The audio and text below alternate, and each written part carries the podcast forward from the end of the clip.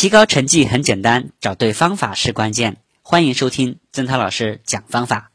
这节课我们要分享的主题是数学学习多做题，重视基础，重视总结。在平时的教学过程中，有不少同学向我反映，虽然我很想学好数学，可是这门学科实在太难了，以至于成绩总是很难提高。其实数学之所以令人感觉难学，还要从它自身的学科特点说起。数学的一个最突出的特点就是高度概括和抽象。这种抽象的学科特点必然会给一部分同学带来麻烦，因为毕竟不是所有同学都能迅速的将自己的思维在抽象和具体之间转换，被数学的抽象性弄晕是非常正常的一件事情。数学第二大特点就是逻辑严密、成系统。文科学习一个比较大的特点就是知识的系统性和连续性不是那么强，因此同学们即便没有学过中国历史，也完全可以在一穷二白的状态下学习世界历史；即便没有学习过初中政治，也不妨碍我们学习高中政治。但数学却不是这样子的，可以打个比方。学习数学就像织毛衣，如果织好的部分中出现了一些窟窿，它影响的绝不是窟窿本身的部分。如果不及时缝补，周围的毛线也会纷纷脱落，最后甚至可能会让整件毛衣解体。数学中的某个知识点没掌握好，会直接影响后续知识的掌握，这也造就了我们常说的一步落步步落的现象。数学难题，这是我们很多人共识的事实。但与此同时，数学在高考时所占的分值之高，也是我们不容忽视的。正因为这样，在学习阶段努力将数学学好，就是为自己的这个将来的高考加码。那么，怎样才能够学好数学呢？在这里给大家分享三个非常重要的建议。第一。要做题，还要学会思考总结。提到做题，就不免，呃，不免触及这样一个非常让人头疼的问题：做题多好不好？关于这个问题，两位数学高手是这样说的：我觉得做题不能盲目做，做题数量的多少并不是最重要的，重要的是要做的有质量。我并不赞成题海战术。做的太多，难免大同小异，泛滥成灾。作为一名老师，我非常赞同这两位同学的观点。毕竟我们学习时间有限，题目是永远做不完的。一味追求数量，就可能会让我们沉迷于题海，抓不住学习的重点。事实上，做题究竟是使我们事倍功半，还是事半功倍，主要取决于我们对学习的选择和做题的方法。那么第一个就是习题的选择，学同学做题时根本不进行选择，一拿到题就做。其实这样无选择性的做题效果并不好，原因如下：一是有的题换汤不换药，一味的做同类型的题必然会浪费大量的时间；二是有的题所涉及的知识点同学们已经掌握了，重复再做只是在浪费时间而已。事实上，那些数学学的不错的同学。都有所选择，例如其中两位同学就曾这样分享他们的做题方式：做题要有所选择，面对琳琅满目的参考书，选经典题，听老师或用过这些书的人推荐，都是行之有效的方法。做题时要多做那些自己存在劣势的部分，做那些自己在某些知识点上还存在着理解模糊的题，做那些曾经错过的题。如此才能够在有限的时间内有最大的收获，请务必记住这样一点：数学学习不是做什么题都能够取得良好的效果，而是要在结合自身实际的情况下，有针对性的做题，才能有所收获。第二，做题的方法，学习数学思考总结非常重要。我们每做一道题都要注意思考总结。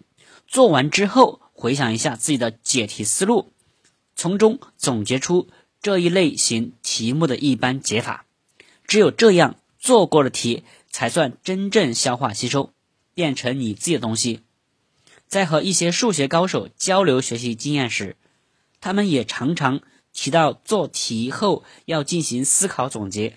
让我们来听听其中两位同学的说法。我做题目不会盲目贪多，而是一边做一边思考。为什么要做？为什么要这么做？为什么会得出这个答案？中国有句古话，呃，这个有个这个古代呀，有个传说叫做点石成金，说先人用手指点一下，就可以把石头变成黄金。那么在学习时，我想明白这样一个道理：就像你不可能把成为金子的石头都抢过来一样，做再多的题，你还是会碰到从未接触过的新题。所以，你只需要拥有那个可以点石成金的指头就够了。思考、总结、归类，就是这个手指头，有了它，就可以解决所有问题的办法。日常生活当中，我们经常会说这样一句话：“授人以鱼，不如授人授之以渔。”意思说，教给别人鱼，不如教给别人打鱼的本事。学习数学同样如此。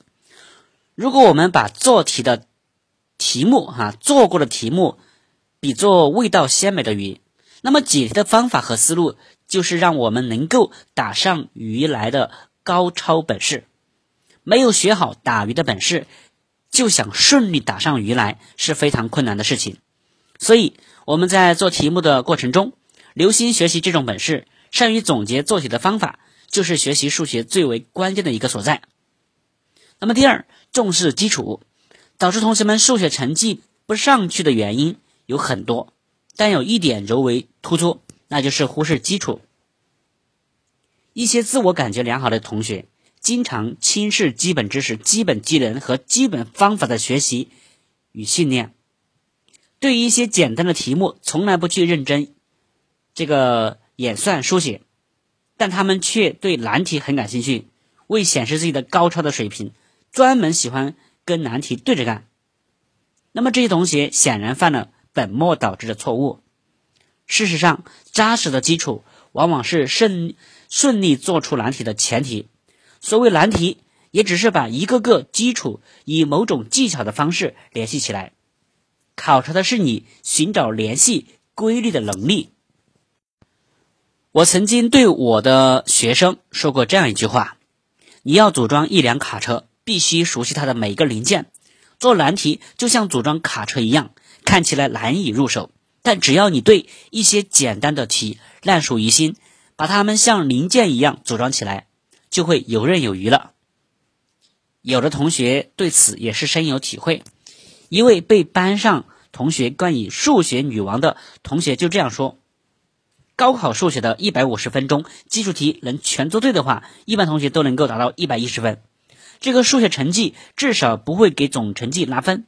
而对于那些想要数学提分的考生来说，基础题更是绝对不能出错。选择填空。”都是五分一道，一道难题也不过十二分。如果基础题错两个，就等于一道大题白做了，优势也就很难体现出来了。一位以高分进入清华大学数学系就读同学谈到数学学习时说：“谈起经验，我认为重视基础是最重要的。在仔细分析了几年的高考题之后，我发现其中根本就没有什么偏题难题。”有的同学抱着一种侥幸心理，我练习一下怪题或偏题，要是高考时出现一道这样题型，那我不就占便宜了吗？但这种侥幸心理的驱动下，有的同学舍本逐末，将大量的时间浪费在超纲的题目或是解题技巧十分复杂的题目上，就会造成两个不好的影响：一方面是自己的思路总是求新求异，长此以往就会陷入钻牛角尖的途径，这个企图。另一方面的影响就是丧失信心，怪题和偏题都是不容易解答的，久而久之就会觉得自己的所有题目都解答不了，从而觉得自己没希望了。很多经验和事实都证明，在数学学习方面，重视基础无疑是最重要的。的确，数学学习如同掌握其他技巧一样，都是由易到难，由简单、最简单、最基础的地方一步一步做起，逐步增加知识总量与知识难度的。只有在一天一开始就把基础打好了，才能保证自己的知识大厦能够足够的坚固。